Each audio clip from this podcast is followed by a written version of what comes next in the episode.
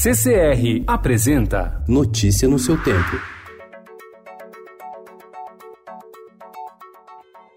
Olá, sejam todos muito bem-vindos. Hoje é sexta-feira, dia 6 de dezembro de 2019. Eu sou o Cado Cortez e ao meu lado, Alessandra Romano. E estes são os principais destaques do jornal Estado de São Paulo.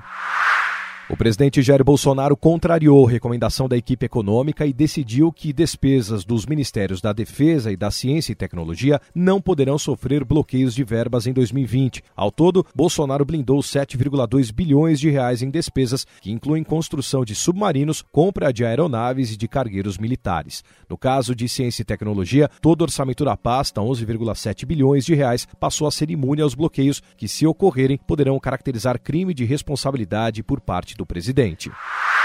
Os setores de saúde, educação e transportes podem receber tratamento específico no projeto de reforma tributária em estudo pelo governo. Uma das propostas é que o novo tributo, que substituirá o PIS e a COFINS, incidentes sobre produtos e serviços, batizado como Contribuição sobre Bens e Serviços, o CBS, tenha algum tipo de isenção para esses três setores. Pelo menos 529 crianças e adolescentes venezuelanos entraram no Brasil por Roraima desacompanhados, de acordo com a Human Rights Watch.